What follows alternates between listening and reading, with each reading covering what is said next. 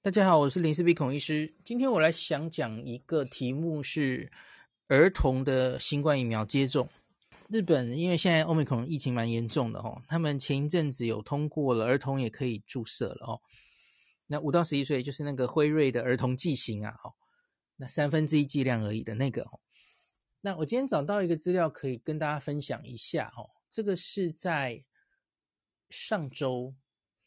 呃，在那个日本的全日本的这个防疫的专家委员会上，哦，呃，有一个日本小儿感染学会的理事长，哦，森内浩信教授。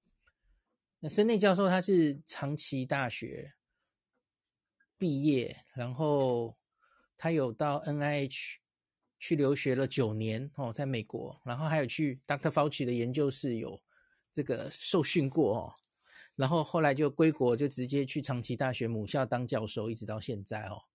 那他在这个会议上报，代表这个日本的小儿科学会啊，那个对于这个日本国内儿童接种新冠疫苗那的需求，然后他也研究了一下日本国内的案例，当然也整理一下国外的状况哦。那所以我觉得可以提供。大家做一个参考哈，因为欧美的数字是一回事啦，可是东方人儿童的数字怎么样哈？那施打到底是不是利大于弊？日本是怎么考虑的哦？我们可以看一下哈。那这个首先就看一下日本儿童啊那的案例哈，这个总共资料库他去抓了哈，国内小于二十岁那。这两年来，哈，二零二零年二月到二零二二年的一月，那总共这个他研究了四千一百六十五例，这个当然不是全部，哈，这个只占国内总小儿患者大概一点三 percent，哈。那他来做一些流行病学的统计，哈，那很有趣的是，这个七成是家庭内感染，就是是从那个家人传给。小朋友的哦，那其中四成是这个父亲从带回来的哦。那在日本就是多半都是爸爸去上班嘛哦，所以爸爸带回来比较 比较可能哦，妈妈可能就在家里工作这样子哦。那当然其他还有了哦，在幼稚园或保育员这个关系者的话呢，大概六 percent，学校关系者五 percent，所以几乎都是家户感染了哦，成人带回来。好，在 Omicron 流行之前，很明显是这样哦。那可是，在 Omicron 之流行的之后，虽然现在案例他分析的案例不多，才七十四例啊，吼，可是完全变了哦。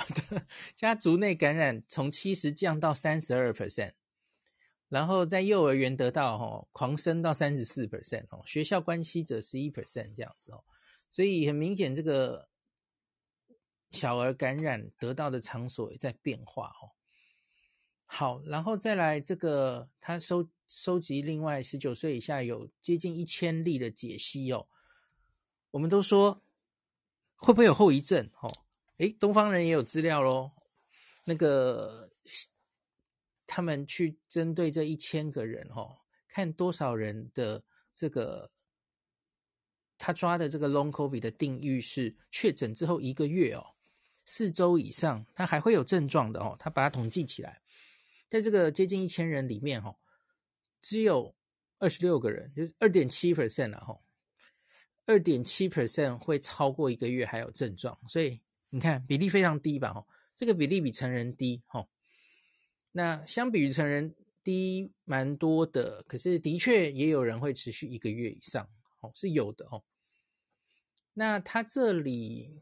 这个每一个年龄层都有了哈，零到四岁我觉得可能就比较难问，因为零到四岁的小孩你，他很多是没有办法主动的表达自己的不舒服嘛，吼，所以这个比例偏低是可以预期之中的啦，吼。可是那我们单独来看一下五到十一岁啊，这里有大概三百四十九例哦，哦，那很少哦，就是一个月以上你还在什么味觉、嗅觉。呃，异常、关节痛、倦怠感，哦哦，都是个位数，零点几而已哦，就一得到两个而已哦。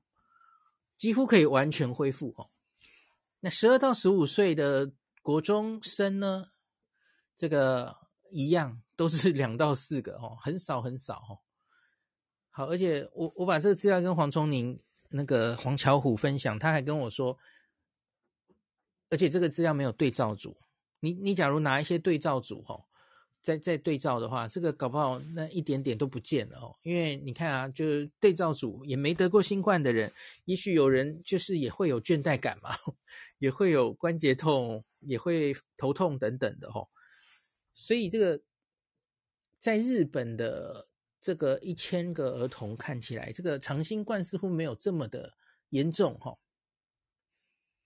好，为什么会讲这个？其实就是因为欧美要打疫苗的理由哦，有几个嘛吼，因为他就会跟你说，因为儿童本身轻症其实就不多，呃呃，重症本 对不起，重症本来就不多，所以呢，他们在着眼的是第一个，你打儿童可不可能有群体免疫？就是打了儿童保护了其他人啊，这是一个，这不是为了儿童自己嘛哦。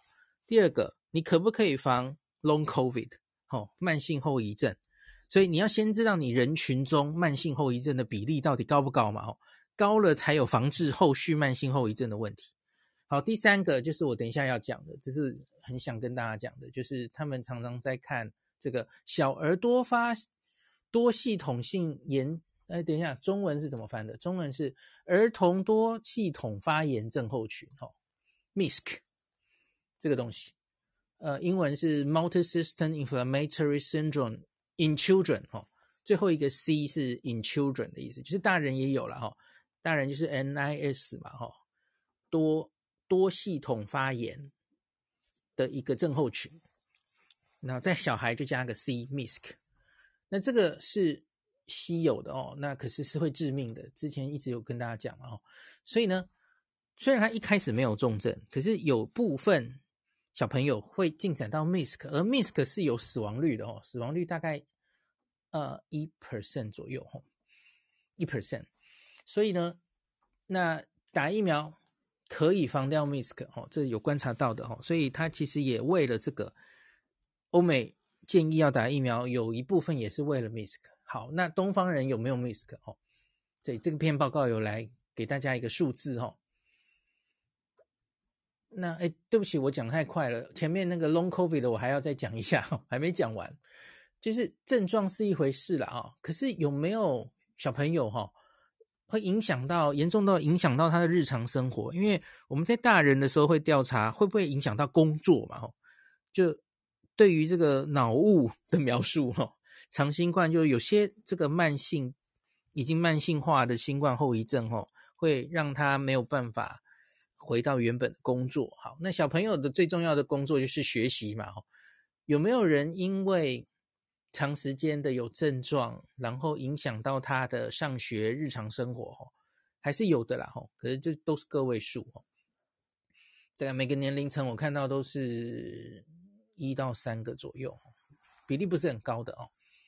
以全部这整个九百七十六个里面，就是大概发生十个左右，是不是新冠造成的？我觉得难说嘛，哦，因为你全部随便去抓十个、一千个小朋友，搞不好也有一些人就是上学遇到困难，各式各样的理由，当然都有可能了，哦，还是很低的哦，都是一 percent 以下。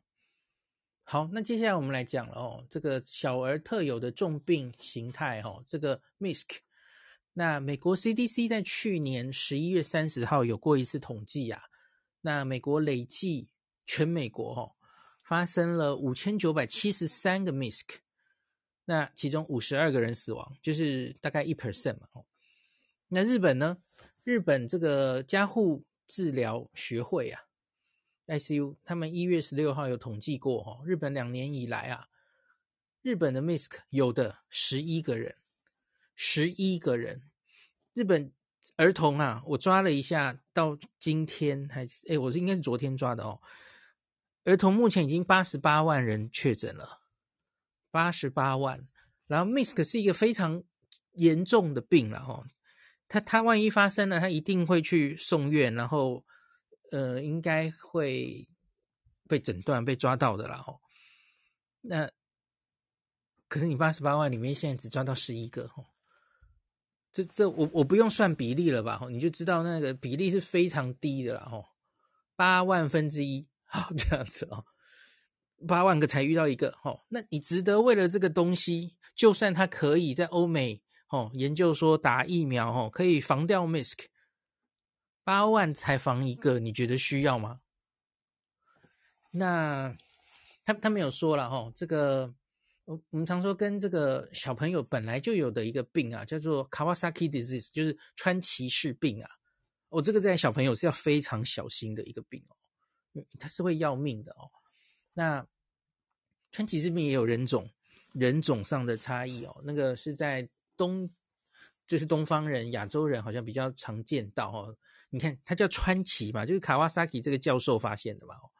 那可是临床上表现，这个新冠之后的 MISC 很像川崎氏病、哦，诶，可是它有人种上，就是是这个非洲或是 Hispanic 哦，那这边的这些欧美的人种比较容易看到 MISC，那在东方人真的这个不太看得到哦。我看新加坡也有报道个零星的案例，新闻上有说过，可是我相信应该也是不多了哦。那这个人种上有差别，临床症状哦倒是有一部分蛮像的哦，可是严重度我觉得看起来好像 Misk 更严重了哦，因为像川崎氏病，它这里整理它的重症度哦，发生之后需要进到加护病房，大概只有一到二 percent，蛮低的哦。可是 Misk 的是只要发生后，这个进加护病房的比例大概六十 percent。然后十五 percent 会需要插管，ECMO 这个二点七 percent 了哈。那致命性呢？这个 Misk 大概是一点多了哈。那川崎氏病就没有那么致命了哦，它大概是小于零点零五 percent 的的致命性。可是它比较麻烦的是，它会在冠状动脉会留一些后遗症，然后那个两到三 percent。那目前 MISC 反而就是没有看到冠状动脉会长期留后遗症的报告，没有那么多这样子。好，所以 MISC 在日本人身上也没那么多，然后 Long COVID 在儿童身上好像也没这么多。那所以到底要不要打疫苗呢？哦，那这个我们继续看他整理的东西哈。呃，再来他是把美国。去年 ACIP 呀、啊，疫苗接种委员会，他们决定打五到十一岁儿童的资料，哈，稍微也分析一下，哈，主要是从去年十一月三号跟十二月十六号开会的两次美国 CDC 的资料，那他是分析一下美国那时候当然主要是 Delta 的资料，哈，那五到十一岁的儿童，哦，那大家应该记得，哈，在那整个夏天其实造成了蛮多的，呃，医疗的。状况，很多人住院嘛，哦，那到那个时候总计大概一百九十万个儿童确诊，那造成了八千三百个住院，然后有两千三百一十六个 MISC。诶，我刚刚是说 MISC 是多少？呃，刚刚说五千九，对对对，好，这个是比较早的时间，那个时候统计只有两千多哈，然后有九十四个死亡。你看一百九十万，然后九十四个死亡，它死亡率低，可是不是不会发生嘛？没有人说零哦，所以就是香港这两周不是就发生了三个儿童嘛？哦，还有一个只有几个月大哦，所以让一些香港的家长很担心，这样，就是嗯，我我不太相信，假如有一个病哦，在。华人身上，然后儿童反而会死的比较多，这样。那可是已经观察到，所有的外国人，然后日本人、东方人，儿童其实都死的去世不幸的很少哦。那只攻击香港人，我我觉得应该不太可能。所以我我个人会偏向觉得这应该是几率的问题哦。几率其实都是很小，可是就是它很巧的，就是两周内就发生了三个这样子哦。觉得不宜过大解读，然后很恐慌的来做下一步的防疫哈。好，那再来是他们为什么觉得还是美国啦？为什么觉得还是该打哦？因为他们去算五到十一岁的儿童在美国主要前十大死因啊。因为小朋友是很健康的嘛，小朋友当然比较不会因为癌症、慢性病去世哦。小朋友这个第一死因是意外哦，那第二死因还是癌症啊，有一些儿童的癌症啊，吼，然后一些什么什么，大家可以大家可以想象了哦。那他已经可以在这个美国的十十月往前追这一整年哦，他可以列到第八大死因。哦，所以其实它也算是重要的病了，它至少排上前十了嘛。哦，所以这这当然是一个，假如它有疫苗可以预防掉它的死亡的话，他们觉得可能是值得施打的哦。好，可是你要知道，这个其实是在 Delta 的时候，哦，这一整年的资料是 Alpha 加 Delta 哦，那 Omicron 之后还是不是这样？它它可能整个又轻症化一次了哦。那那是不是还是？疾病这么大的威胁，这其实是可以再思考一下的哦。好，那总之大概就这样吧。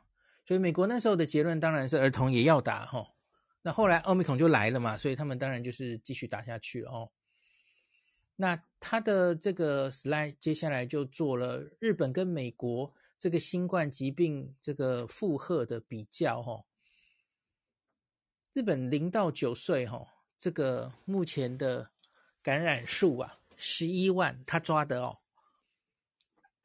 那我抓的八十八万是是包括青少年，哈，他抓零到九岁是十一万，那死亡人数零，哈，致死度零，现在还是零，哈。那哦哦，对不起，诶，他这里抓十到十九岁二十万，我不确定。我那时候抓的八十八万是是，嗯，怎么差这么多哈？他说二十二十十到十九岁的话有十四个人哦，在日本。好，那高一点点哈。那美国的话啦，五到十一岁这个已经确诊一百九十万，死了九十四个人，这个致死率是零点零零四九。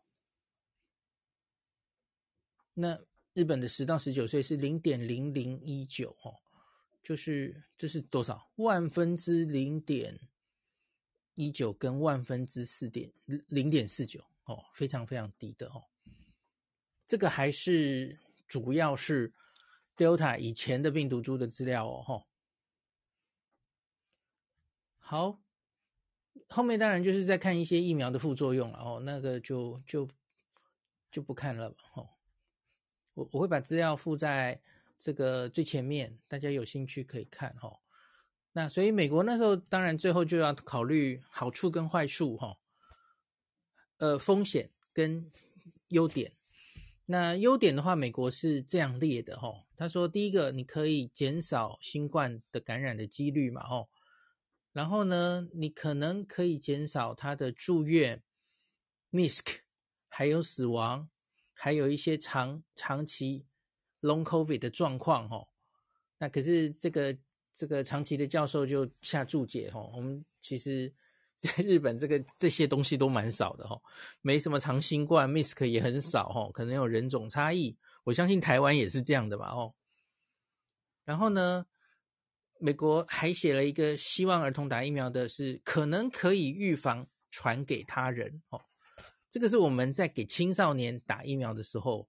很多小科的专家都是这样希望的吧？哦，这个青少年自己轻症居多，哈，可是你也许可以保护老人，让他不会传出去。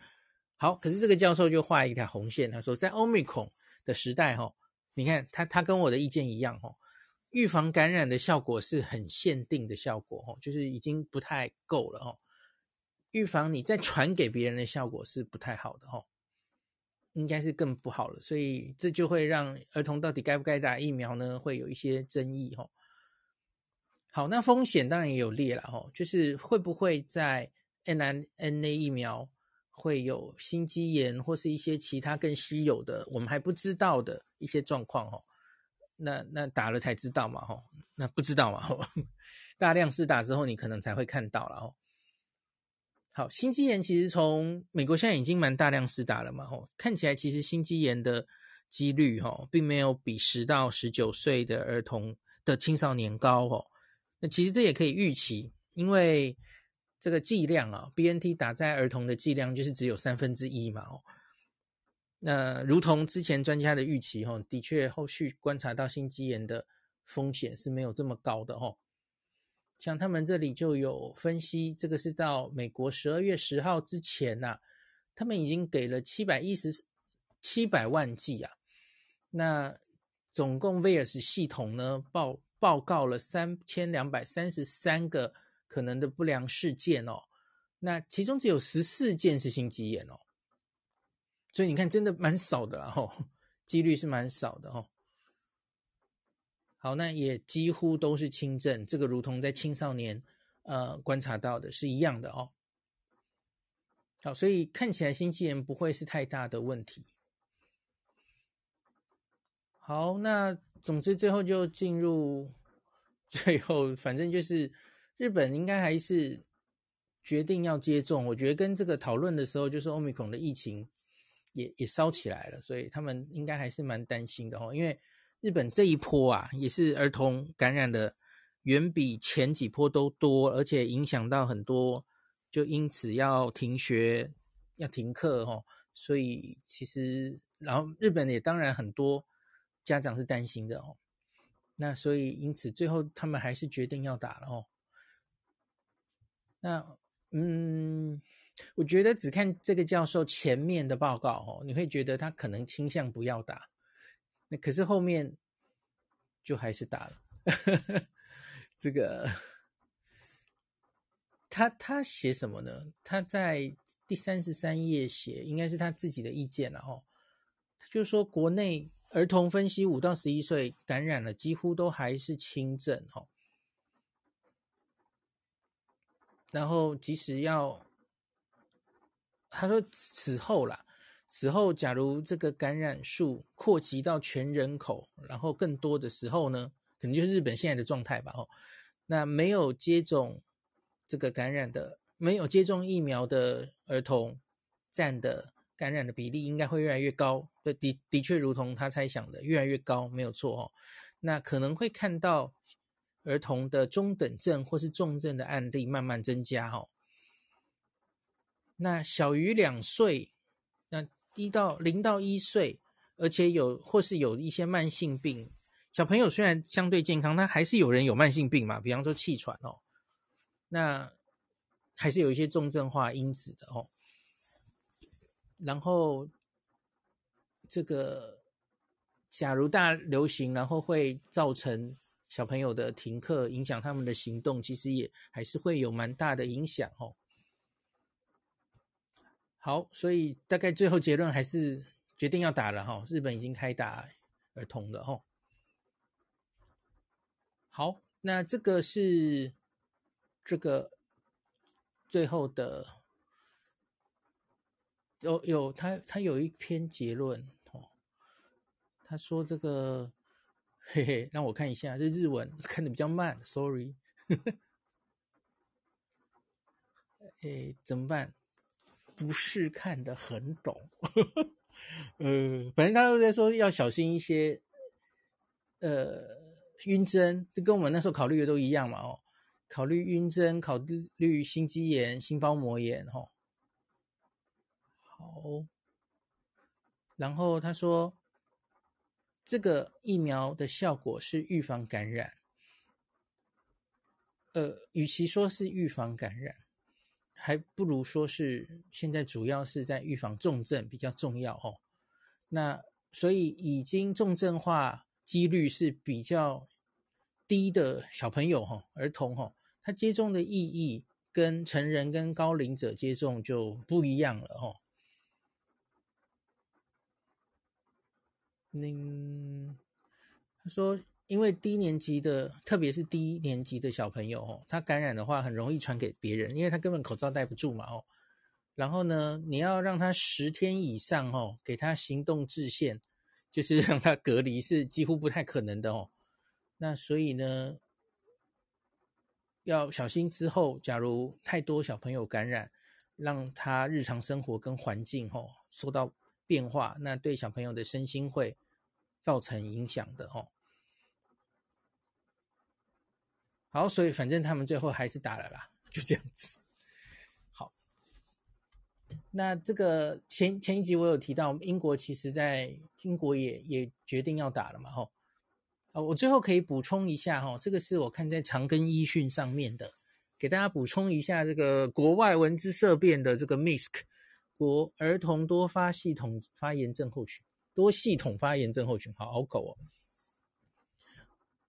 那个，这是林口长庚儿童感染科医师赖婉纯写的哈。那个，二零二零年四月左右，世界各国专家纷纷发现，有一些儿童在感染新冠之后，会发生侵犯身体多系统的发炎性疾病，之后会将此病通称为 MISC。它的致病机转至今仍然不明哦，但可以专观察到 MISC 的个案仍然在上升。CDC 这篇是写在今年的，诶，今年二月一号，到去年七月，其实已经累积超过四千例了哦，三十七例死亡，就大概一 percent 没错嘛哦。那美国的一篇跨洲际研究显示，MISC 发生率大概是每百万个新冠确诊有三百例，其实美国也不多了哦，百万有三百例，十万有三十例。中等，那临床症状这个百分之百是有发烧，然后会有多系统的发炎的症状哦。那系症状发生的时间点是在新冠感染后，平均是二点六周，它不是马上发生的哦，有点像是那个抗体起来的时间哦，需要两到三周。那这些症状就是全身性的症状都有哦，包括了肠胃道的症状哦，呕吐、腹痛、腹泻。皮肤黏膜的症状包括皮疹，那非化脓性的结膜炎、肢端肿胀，那心血管系统也会有，像是心肌功能异常、冠状动脉瘤啊，这不就跟那个川崎氏症真的蛮像的哦。那另外也可以出现神经学的症状、凝血机能异常、呼吸症状，甚至有超过三分之一的儿童可能会休克、血压降低啊。那这一些。症状与川崎氏症是十分类似的啊，它的诊断方式也和卡瓦萨基类似，需要有临床症状加上实验室数据的辅助哦。那 MISC 需要有新冠感染的证据，或是有新冠阳性个案的接触史。那跟新冠这个 misk 跟林这个川崎有不同的地方，第一个。，misk 在西班牙裔、非裔黑人还有白种人居多，川崎氏则是东方人居多。哈，misk 好发年龄比较大，平均九岁，大多是五到十三岁，就正好是我们现在在考虑这个小学生五到十一岁年龄啊。哦，那他的心血管系统的表现哦，也比。这个还有肠胃道症状也比川崎症会常见，有较高比例并发休克，所以比较容易重症哦。那 MISC 也需要跟这个细菌引起的败血症，或是嗯、有一些这个叫 Toxic Shock 新种毒性休克症候群做鉴别诊断。那那治疗是用免疫球蛋白，这个跟川崎氏症是一样的哦。好，大概跟大家讲一下。MISC 是什么样的病？可是台湾真的是，台湾已经儿童应该是一千例了嘛？哦，好像是一例 MISC 都没有哦。本来它几率就不高嘛？哦，你看，其实连美国其实都是要要十万有三十，就是万分之三嘛。所以我们现在台湾也才一千例，所以也不会有几例是正常的啦。哦，那可是你看日本其实就也没几例嘛？哦。八十八万人确诊的话，应该要二十四个才对，可他现在只见到了十一个，好，比较低了吼。